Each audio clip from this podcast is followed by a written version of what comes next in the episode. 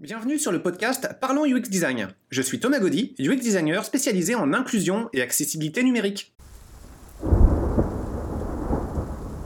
Salut tout le monde Pour ce nouveau podcast, je vais vous retranscrire une conversation que j'ai eue avec euh, quelqu'un qui souhaitait faire une reconversion de carrière euh, dans le domaine du UX design et plus largement UI, UX, euh, pourquoi pas aussi euh, métier de rédaction ou rédactrice UX. Et donc euh, je me disais que ça pouvait être l'occasion d'un bon sujet de podcast, à faire le point avec vous si vous étiez dans un autre métier, vous donner un point de vue partiel évidemment parce que c'est un métier très vaste de bah, c'est quoi se reconvertir dans le UX design. Bon, le premier point qui est, premier point qui est important de, de mon point de vue, c'est que évidemment votre responsabilité entre en tant que UX ou UI designer, ça va être d'avoir, de participer à la conception d'interfaces de meilleure qualité. Donc, ça va dépendre de votre capacité à analyser une interface et d'argumenter différents points d'amélioration pour dire, bon, bah là, l'écran est trop chargé. Pourquoi? Vous devriez retirer des fonctionnalités. Pourquoi? Comment? Peut-être en remplacer certaines par d'autres, modifier des intitulés, voilà, et toujours en argumentant. Bon, derrière tout ça, il y a pas mal euh, de théories, évidemment. Et puis, ce qui est intéressant à considérer, c'est que le background théorique, peut provenir de plusieurs disciplines. Donc, pour ma part, je suis issu d'un cursus en psychologie cognitive, puis sociale. Et j'ai fait des études dans le domaine de l'ergonomie appliquée aux jeux vidéo. Mais il peut y avoir plein d'autres disciplines qui peuvent être aussi extrêmement utiles à prendre en compte et qui, pour moi, constituent plus des lacunes. Par exemple, j'ai pas mal de collègues qui sont issus de formations en marketing. J'ai d'autres collègues qui sont issus de formations en graphisme. Donc euh, ça, c'est quelque chose que j'ai mis beaucoup de temps à acquérir et je serai, je pense, jamais au niveau de, ces collègues-là parce que j'ai pas eu l'occasion de développer des compétences et puis d'apprendre euh, tout le background théorique qui me permet de savoir correctement équilibrer une interface d'un point de vue artistique et, euh, ça va bien plus que, que ça en fait. Hein. bon, j'arrive à le faire par une autre approche personnelle avec d'autres bagages théoriques, mais voilà, c'est pas la même sensibilité. Euh, on peut arriver encore avec d'autres euh, formations derrière. Euh, j'ai des collègues qui s'intéressent au UX design en venant plus du milieu du développement. et puis j'en ai un aussi qui lui était dans le domaine de l'hôtellerie. Et voilà, donc on peut se dire c'est un petit peu éloigné. Il n'y a pas forcément de considération numérique, mais quand vous travaillez dans ce genre d'environnement, en fait, vous êtes très sensible à la question des besoins de clients auxquels il faut répondre rapidement. Et dans une interface, si vous avez un, utilisateur ou une utilisatrice qui cherche à accomplir des choses et que vous le faites tourner en rond avec des fonctionnalités qui sont mal réglées, bah évidemment le besoin de votre client, ça tourne en rond et vous le risquez de le perdre. Et je pense que quelqu'un qui a une sensibilité dans le domaine de l'hôtellerie, bah justement, il est beaucoup plus euh, apte et sensible à cette question de prise en compte de besoins. Et à mon avis, il y a beaucoup d'autres thématiques qui peuvent être aussi très pertinentes. Donc ça, c'est une première considération c'est que euh, pour réussir à analyser des interfaces, bah, vous allez avoir besoin de beaucoup de compétences et ces compétences, elles peuvent venir de métiers très divers. Euh, voilà, c'est très vaste le les métiers des designs, du design. Euh, donc, euh, bah, il n'y a aucun problème à ce que vous arriviez avec votre propre bagage théorique, professionnel, euh, pédagogique, et qu'il ne soit pas forcément exactement le même que celui de collègues, voire complètement différent.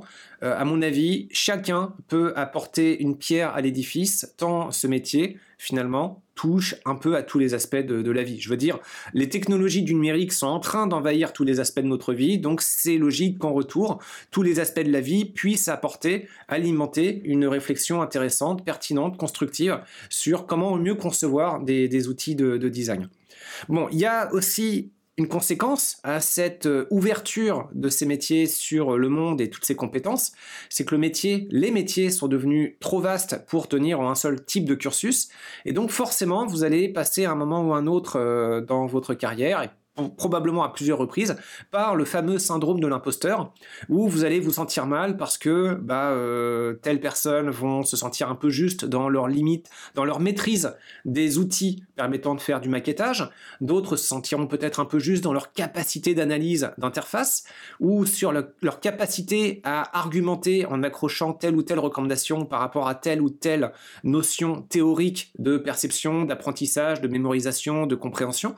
Euh, d'autres Vont avoir peut-être plus de mal à justifier telle ou telle recommandation par rapport au poids économique qu'elles peuvent euh, euh, supposer. voilà, ça peut partir encore une fois sur toute forme de compétences. Donc chacun va apporter ses compétences à lui mais euh, bah, il va manquer des compétences complémentaires euh, que d'autres peuvent avoir, et forcément par rapport à ça, on pourra se dire eh, j'ai beaucoup de lacunes, j'en ai peut-être trop, et ça peut être euh, à certains moments parfois un peu malaisant. Bon, pour ma part, je, je touche du bois, je suis pas trop. Tiens, j'allais dire, je suis plus dans le syndrome de l'imposteur. Non, il y a encore un domaine dans lequel je suis, mais je le réserverai pour un autre podcast. Euh, J'aurai l'occasion. Et puis, euh, petit euh, pitch rapide, en fait, un petit teaser, c'est dans le domaine de la réalité virtuelle. En fait, tant il y a des contraintes bien spécifiques, et puis bah, je remercie les étudiants à ce propos de l'ECIT qui m'ont apporté pas mal d'informations pertinentes à l'occasion d'interviews bien passionnantes de professionnels, que je ne pourrais pas vous partager, hein, parce que ça demeure des travaux étudiantins et je me suis rendu compte que euh, voilà, il me reste vraiment beaucoup de choses à savoir dans le domaine de la réalité virtuelle pour euh, me sentir euh, efficace dans des recommandations ergonomiques et de design. Bon, donc on peut arriver tous avec nos compétences. il va nous manquer forcément des compétences complémentaires et ça va amener à un syndrome de l'imposteur. Ça, c'est probablement le premier point en fait, euh, et c'est pas forcément le plus important.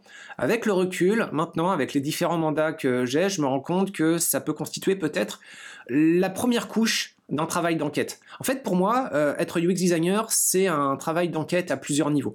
Donc le premier niveau, il est là, c'est peut-être le plus évident, c'est notre responsabilité, c'est d'améliorer des interfaces, des outils numériques, et puis bah, on va enquêter pour savoir un peu qu'est-ce qui peut déconner pour réussir à améliorer ces interfaces, contribuer à améliorer ces interfaces. D'accord, première couche de l'enquête. la couche supérieure de l'enquête, je trouve, est encore plus passionnante. Alors pour euh, vous y amener, en fait, il faut savoir que quand vous faites des recommandations, vous allez en faire euh, plusieurs dizaines, plusieurs centaines, euh, si vous atteignez le millier, c'est qu'on est sur un gros projet, mais c'est quand même envisageable. Je pense que sur le projet actuel, il y a moyen quand même euh, d'atteindre ce score. J'aimerais bien, ça me ferait plaisir. Euh, sauf que derrière, si vous apportez à une équipe un millier de recommandations, bah, vous les écrasez. Donc, ils vont prendre peur et a priori, ils vont se tourner vers quelqu'un qui va probablement leur présenter moins de demandes de modification, mais qui seront des demandes de modification plus digestes. Euh, dans le background théorique, d'ailleurs, ça a été un virage où, euh, d'une part, auparavant, je dis auparavant, ça remonte à quoi Une trentaine d'années peut-être, avec euh, les normes AFNOR, les normes ISO, les différentes normes de conception d'outils et d'environnement numérique, bah, on devait savoir un peu comment, comment concevoir des interfaces. J'ai déjà fait des podcasts à ce sujet, il me semble, sur les normes. Et puis, alors, pas dans le détail, hein, vous ne trouverez pas euh, spécifiquement un apprentissage par cœur de toutes les normes. Euh, pour moi, la synthèse des normes, en fait, c'est que euh, d'une part, il y en a qui sont obligatoires et d'autres qui sont juste à valeur de prescription optionnelle donc. Et bah, si elles sont obligatoires, il n'y a pas le choix, faut y aller. Si elles sont optionnelles, bah, on peut les regarder si on veut, mais bah, comme il n'y a rien qui nous oblige, on va pas forcément y aller. Et ces volumes de normes, bah, justement, c'est plusieurs centaines, parfois plusieurs milliers de recommandations. C'est très compliqué à manipuler. Donc c'est là que ont émergé en opposition à ces gros volumes de recommandations, les heuristiques, les heuristiques donc avec euh, le pape de l'accessibilité, euh, j'ai nommé Jacob Nielsen, mais c'est pas le seul, hein. il y en a beaucoup d'autres en fait, euh, des ergonomes qui ont contribué à apporter des heuristiques très intéressantes. Je pense à Bastien Escapin par exemple, leurs travaux sont toujours tout à fait valables. Et puis il y en a beaucoup d'autres encore et ça fait un moment que je les ai révisés, ça me ferait du bien de remettre le nez dedans et de voir un petit peu les heuristiques plus modernes qui, euh, qui ont émergé. Alors le propos des heuristiques, c'est de dégager d'une masse d'informations trop volumineuse des recommandations qui sont peut-être un petit peu plus généralistes, mais qui vont vous aider plus facilement à mieux comprendre un petit peu le volume des connaissances à avoir pour les appliquer en grille d'analyse sur un environnement. Souvent, les heuristiques, c'est un petit panel d'une dizaine de recommandations, ou alors elles sont catégorisées par sous-ensemble de dizaines. voilà, en tout cas, c'est des choses beaucoup plus euh, faciles à transporter, à mémoriser et à utiliser que des recommandations qui sont dans un volume trop lourd. Et si vous, dans votre travail d'enquête de la première couche, j'y reviens, vous arrivez avec plusieurs centaines, voire un millier de recommandations, bah, c'est le même effet, ça devient indigeste. Donc quelque part, faut euh, appliquer cette méthode d'heuristique à un niveau méta et réussir à arriver avec juste quelques recommandations qui sont, euh, qui sont euh, applicables. Donc là-dessus, euh, bah, comment vous pouvez faire un tri? Il y a deux critères à prendre en compte en fait. Euh, quel est le niveau de criticité de vos recommandations? C'est-à-dire est-ce que c'est quelque chose qui n'a pas trop de conséquences sur le confort d'utilisation? En général, il y en a toujours un petit peu, sinon ça vaut pas le coup euh, de la faire. alors il y en a qui sont extrêmement critiques dans le sens où bah, on va tellement rien comprendre que l'outil peut être considéré comme inutilisable. Et puis il y en a d'autres, bon bah c'est plutôt anodin. Et puis, bah, il peut aussi y avoir les cas un peu entre deux, où ça peut complètement planter l'interface à cause d'un gros problème de compréhension utilisateur ou utilisatrice, mais par un détour dans le labyrinthe que constitue l'environnement technologique numérique, euh, où il faut vraiment aller se perdre dans les tréfonds de l'interface pour euh, tomber sur une situation bien particulière. Et ça, on en rencontre tous, en fait, dans euh, les outils du quotidien. Il y a forcément des moments où on a des cas d'utilisation, on se retrouve bloqué face à des outils qui sont pas bien pensés et qui passent au travers du filtre des différents analystes qui sont là pour normalement améliorer ces outils. Bon, première couche de l'analyse, donc réussir à trier les recommandations selon deux critères, donc la criticité, euh, d'une part, en premier critère, et en deuxième critère, euh, bah, la faisabilité, la facilité qui a appliqué. Euh, donc il y a des choses qui peuvent être très lourdes, très difficiles, avec des implications technologiques qui sont juste inenvisageables, tant bah, c'est compliqué. Alors il n'y a pas très longtemps, j'ai entendu dire, par exemple, juste une recommandation, changer la couleur de tel environnement, de telle partie de l'interface pour qu'elle soit conforme avec la charte graphique de l'entreprise. Bah, ça on peut penser que c'est anodin. Bah, sur certains outils, c'est pas possible. Voilà, on a une réponse. Non, sur cette partie de l'interface, euh, ce n'est pas possible. Vous ne pouvez pas. Par contre, on peut approcher un petit peu et on peut avoir une couleur euh, voisine, pas exactement la même, mais voisine. Voilà, on a trouvé ça complètement grotesque, mais de temps en temps, on est confronté à ça. Voilà, le canevas ne permet juste pas de faire des choses qui peuvent sembler complètement euh, anodines. Donc, ces deux critères, criticité et faisabilité, normalement, devrait vous permettre de dégager une petite poignée de recommandations euh, parmi les plus critiques et les plus faciles à implémenter. Alors typiquement, en fait, ces recommandations, c'est celles qui relèvent, de mon point de vue, euh, de la rédaction UX, c'est-à-dire euh, du changement de libellé pour bah, s'assurer que les bons termes soient employés de façon à ce que ça fasse sens au niveau des autres outils de la même famille, au niveau des connaissances des utilisateurs, et puis qu'il n'y ait pas de jargon qui émerge avec plusieurs euh, synonymes qui réfèrent à la même chose, mais bah, c'est pas le même terme, et puis ça peut être très confondant. Ça aussi, en tant qu'utilisateur, utilisatrice, on est tous confrontés à ce genre de problème, dans des formulaires administratifs en particulier, où on nous demande des choses, on ne sait pas ce que c'est, et puis sur un autre formulaire, on nous demande d'autres choses, on ne sait pas ce que c'est non plus, et puis sur un troisième formulaire, on peut nous demander un truc, ça on sait, mais ce qu'on sait pas, c'est que les deux premiers termes que j'ai parlé, bah, ça envoie la même chose. Euh, donc, euh, bah, ce travail de changement de libellé, normalement, il est très facile. Parce que dans le code, c'est anodin, a priori. Je dis a priori parce que parfois c'est un peu plus compliqué que ça, mais la plupart du temps, normalement, c'est anodin. On change juste un libellé, et en termes de compréhension et de lisibilité, c'est beaucoup, beaucoup plus clair pour beaucoup de gens.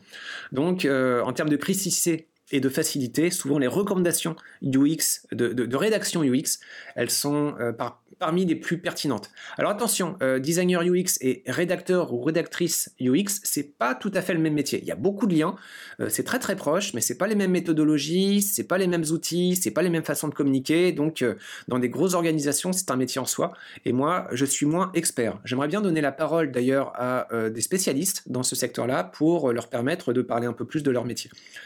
Bon, j'arrive pour cette fin de podcast sur euh, le niveau supérieur d'enquête, donc la première couche, l'interface. Bah, le deuxième, euh, bah, c'est ce qui fait que ces recommandations ne sont pas acceptées en général. Le métier du UX designer, si vous envisagez de faire votre reconversion là-dedans, il faut savoir que c'est un métier extrêmement frustrant. En tant qu'utilisateur ou utilisatrice, vous voyez des interfaces complètement pétées, vous vous dites mais bon sang, quelle bande de branques, c'est pas possible, ils ont livré quelque chose de tout pourri. C'est pourtant pas difficile de changer tel ou tel ou tel truc. Bah non, c'est pas difficile. Et puis c'est pas forcément difficile pour nous non plus de spotter comme vous euh, les problèmes dans les interfaces et de dire vous allez changer tel ou tel ou tel truc. Mais ce qu'il y a, ben, c'est qu'on va, va nous dire non pour différentes raisons. Alors, euh, la raison la plus fréquente, c'est le budget, en fait. C'est que tout ça coûte cher, et puis au bout d'un moment, bah, faut arrêter les frais. Alors évidemment, euh, toutes les familles de projets n'ont pas la même sensibilité à ce genre de choses. Il faut savoir que dans le jeu vidéo, évidemment, s'il y a un problème d'utilisabilité qui est critique, ça peut tuer le jeu, qui en retour euh, peut tuer le studio, qui peut faire couler euh, bah, en réaction en chaîne pas mal de, monde en fait. Donc un problème critique dans un jeu vidéo, bah, ça peut faire une telle vague de mécontentement que beaucoup de gens vont bouder le produit et puis bah, derrière toutes les toutes les équipes peuvent se retrouver à la rue. Dans le cas d'un progiciel, c'est pas la même chose. Pour un progiciel, vous avez des gens qui vont être contraints par leur travail à utiliser un environnement numérique sans avoir le choix en général d'utiliser des alternatives. Et là, s'il y a des problèmes, bah euh, c'est le problème des employés. Alors ça devrait pas être ça, hein, c'est scandaleux. Moi, j'aime pas du tout dire ça, mais dans les faits, c'est quand même ce qui arrive. Alors par contre, derrière, il faut considérer que ça a un coût. Ça a un coût humain. Les gens peuvent faire des burn-out, ils peuvent se sentir mal, ils peuvent faire euh, toutes sortes de, réactions qui ont un impact très lourd sur euh, leur santé mentale. Ça a un coût, du coup, économique, mais il n'est pas forcément évident à chiffrer. Et donc, le raccourci le plus pratique, c'est de se dire, oh, là, l'outil, il est fonctionnel d'un point de vue technologique. On appuie sur un bouton qui veut rien dire et on va voir un résultat qui veut rien dire non plus, mais ça marche. On appuie sur le bouton, il se passe un truc, ça marche, on livre et c'est bon.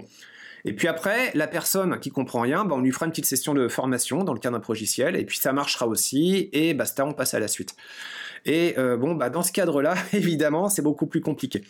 Donc, le travail de designer UX ou UI aussi, hein, ou de rédacteur, ou rédactrice UX, c'est un métier frustrant parce que la capacité à identifier des problèmes, ce n'est pas une garantie à ce que ces problèmes soient effectivement corrigés.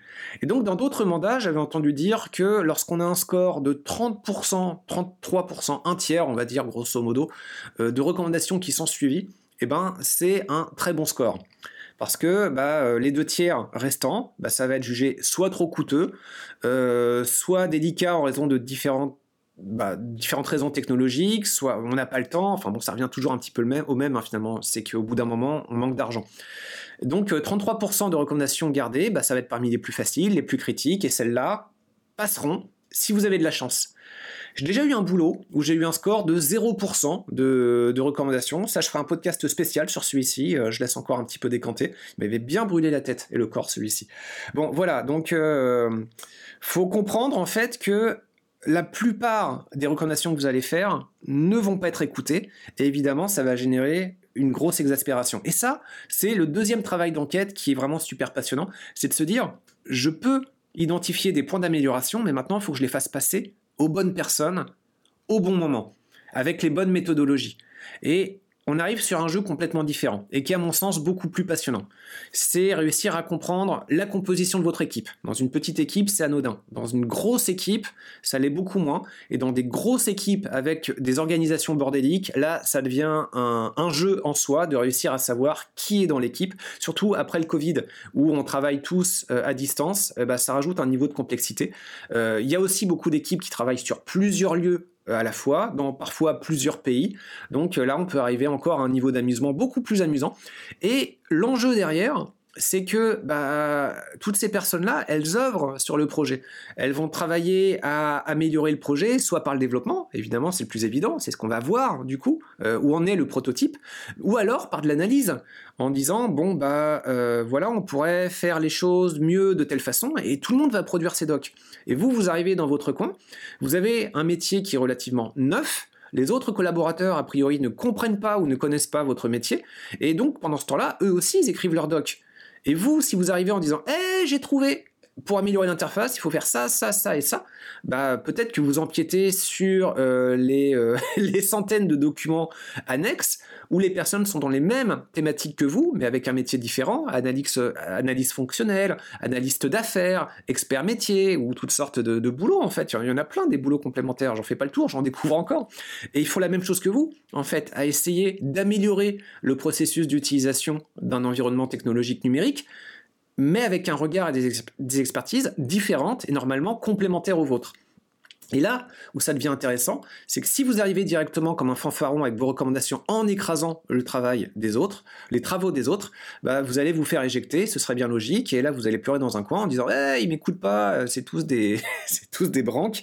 Bah oui, mais non, ça commence par euh, découvrir le travail des autres, voir en quoi ils sont complémentaires, euh, synonymes, quelles sont les contraintes qu'ils rencontrent, qu'est-ce qui fait sens ou pas, comment vous pouvez les accompagner. Et là, le vrai boulot commence parce que ça peut être très long, très compliqué dans un contexte où en général on n'a pas le temps et on n'a pas le budget. Donc vous allez dire, bah, c'est très compliqué en fait et c'est assez désespéré. Et oui, souvent, c'est pour ça qu'on a autant d'interfaces complètement dysfonctionnelles qui sortent. C'est parce que euh, il y a plein de gens qui ont la capacité à voir les interfaces, mais euh, qui vont pas forcément avoir la capacité à se coordonner efficacement pour faire en sorte que les suggestions d'amélioration convergent vers un développement identique qui euh, soit efficient. Euh, vous avez déjà entendu parler, je pense, du proverbe euh, quand on est tout seul, on va plus vite, mais on va moins loin. Quand on est à plusieurs, on va moins vite, mais on va plus loin. J'aime bien ce proverbe. Mais ça marche uniquement si les personnes marchent dans la même direction. Parce que souvent, je vois l'effet foule où euh, il y a plein plein de gens et puis ils sont tous reliés à des cordes, le projet. Ils essayent tous de partir dans la direction et puis ils tirent fort, ils s'énervent, ils crient et puis euh, bah, la foule, en fait, elle avance pas. Et il y a beaucoup de cas, en fait, où il y a des petites structures, voire des gens en solo. Euh, ils vont peut-être partir plus vite, mais quelque part, dans souvent beaucoup de cas, ils vont quand même, malgré tout, partir plus loin par rapport à des organisations dysfonctionnelles. Si on a une organisation fonctionnelle, les gens vont partir plus loin. Mais des organisations dysfonctionnelles, il y en a plein.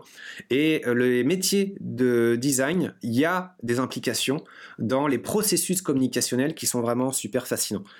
Euh, je terminerai aussi par une autre analogie pour terminer ce podcast. Alors, euh, il y a une petite histoire que j'aime beaucoup, c'est une compétition de, de, quoi? De, bateaux, en fait, hein, d'aviron. voilà, et dans l'aviron, il y a euh, trois développeurs et puis sept analystes. Et puis à côté, il y a d'autres avirons où il y a euh, plein, beaucoup plus de développeurs.